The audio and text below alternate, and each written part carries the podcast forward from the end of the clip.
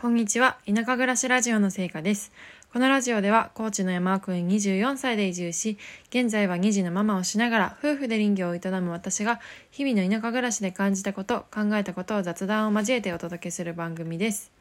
11月18日、木曜日となりました。皆様いかがお過ごしでしょうか？今日は雪見大福の日ということで、冷凍庫に眠った雪見大福があるんですけど、ちょっと前に認知症のおばあちゃんが3週間ぐらい一緒に暮らしていて、こう、ふと買ってきたみたいなんですよね。だけどその買ってきたこと自体忘れて結局忘れたまま東京に帰ってしまったという、まあ、おばあがいるんですけども、まあ、そんな雪見大福置いてけぼりにされた雪見大福を見てああ今日は雪見大福の日なんだなっていうことを思ってまた12月からね1ヶ月ちょっとおばあが来る予定なのでまた認知症のおばあさんとの暮らしまあ、それなりに苦労もあるんですけど楽しんでいけたらなと思っています。ということで今日は早速本題に入っていきます。今日の本題はですね、まあ自分のことになるんですけど、新米がようやく食べれましたっていう話をしようかなと思います。現在我が家はですね、米は100%自給自足ができています。で私たちが住んでいる地域っていうのは棚田がほとんどの地域で、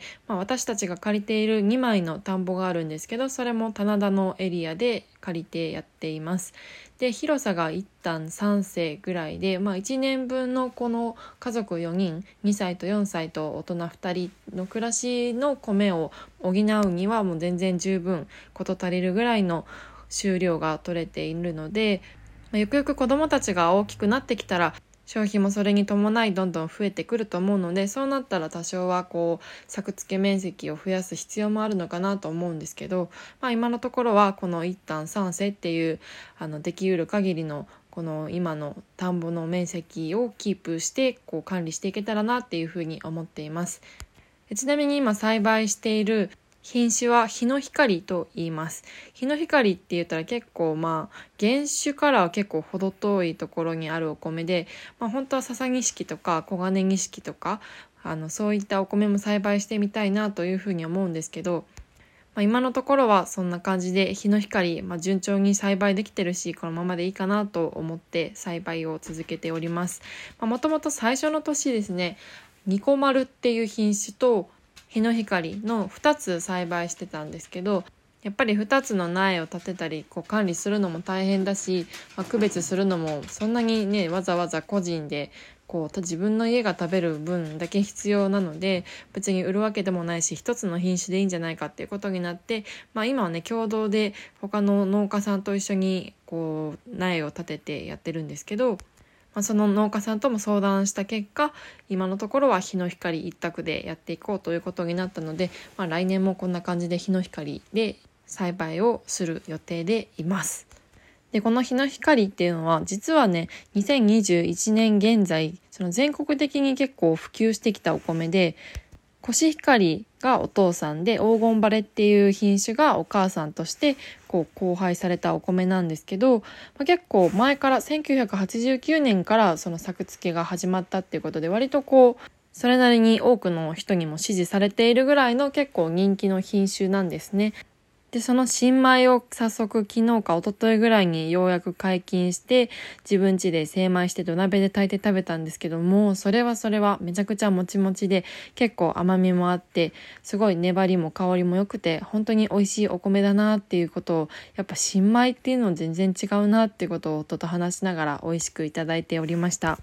で実はですね私たちが住んでいる地域にはブランド米があって天空の里っていうお米があるんですね、まあ、それもなので日の光とニコマルっていう2つの品種を栽培されて確かミネラルを散布するために高知県の室戸って海沿いの町からにがりを持ってきてそれを散布されていたり結構手間がかかっているんですね。で通常よりも農薬の頻度とか除草剤の頻度も下げてこう栽培されているこだわりのお米ということで、まあ、高知県の本山町っていうところのふるさと納税のお米で買うこともできるし結構そのオンラインショップとかでも出ているのでお米好きな方にはぜひ食べてほしいなというふうに思います。実はこんな超田舎町なんですけど、まあ、それなりに標高もあって結構寒暖差もあるんですよね。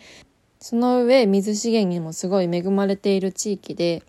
結構お米の栽培にはすごく適した地域だというふうにも言われています。で結構新潟県まあ米どころなんですけどこう新潟県の気候にも近しいところがあったりして本当に美味しいお米ができる環境が整っているっていうふうに言われています。で実際まあこういうところで栽培されていてここ最近はその全国の食味コンクールで日本一を取ったりしているぐらい結構実力派のお米なので本当にお米好きな方には是非試していただきたいなと思うので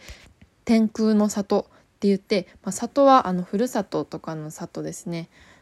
故郷の郷ですねを検索してもらえたらすぐ出てくると思うので是非是非味わってみてください。すごいマニアックな話ですけど私自身はですね七分好きぐらいのお米がすごい好きで玄米でも酵素玄米っていう風にこう一回玄米を炊いてでまあ炊飯器とかこう保温器で何時間一晩ぐらいこう寝かせると玄米なんですけど、まあ、玄米って結構そのまま食べるとプチプチするけど寝かせることによってこう結構もっちり感が出るんですよね。でかつそれが発酵していることにもなってるので体にもいいっていうふうに言われています。でその酵素玄米でもいいんですけど、まあ、手軽に食べられる方法としてはやっぱりそのまますぐ洗ってつけて炊いて食べられるっていうのがやっぱり手軽にできる食べ方なので、まあ、そういう意味では七分好きのお米っていうのは、まあ、栄養価もちょっと残っててかつその白米に近いもちもち感もあって個人的にはすごい好きなぶずき米です。なんですけど今家にあるね精米機がその白米にしかならなくて、まあ、もみで保管してるんですけど、まあ、もみからいきなり白米になっちゃうっていうのがとても悲しいなと思いながら日々白米を食べています。まあ、白米は白米で美味しいんですけどね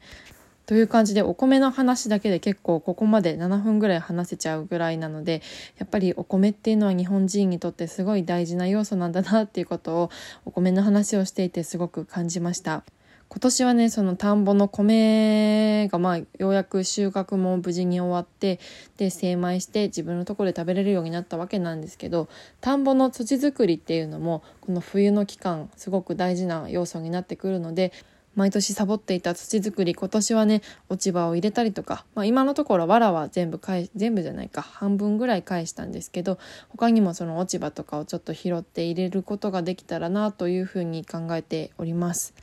全然田んぼの土作りに関しては超ど素人なのでもし何かアドバイスいただける方是非こうやったらいい土になるっていう方法があったら是非教えてください。というわけで今日はこの辺りでおしまいにしたいと思います。この音声配信はいくつかのプラットフォームで配信をしております。スタンド FM ではレター、それ以外のプラットフォームでは Google フォームを概要欄に貼っておりますので、いずれも匿名でご質問、ご感想、ご相談など何でもお受けしております。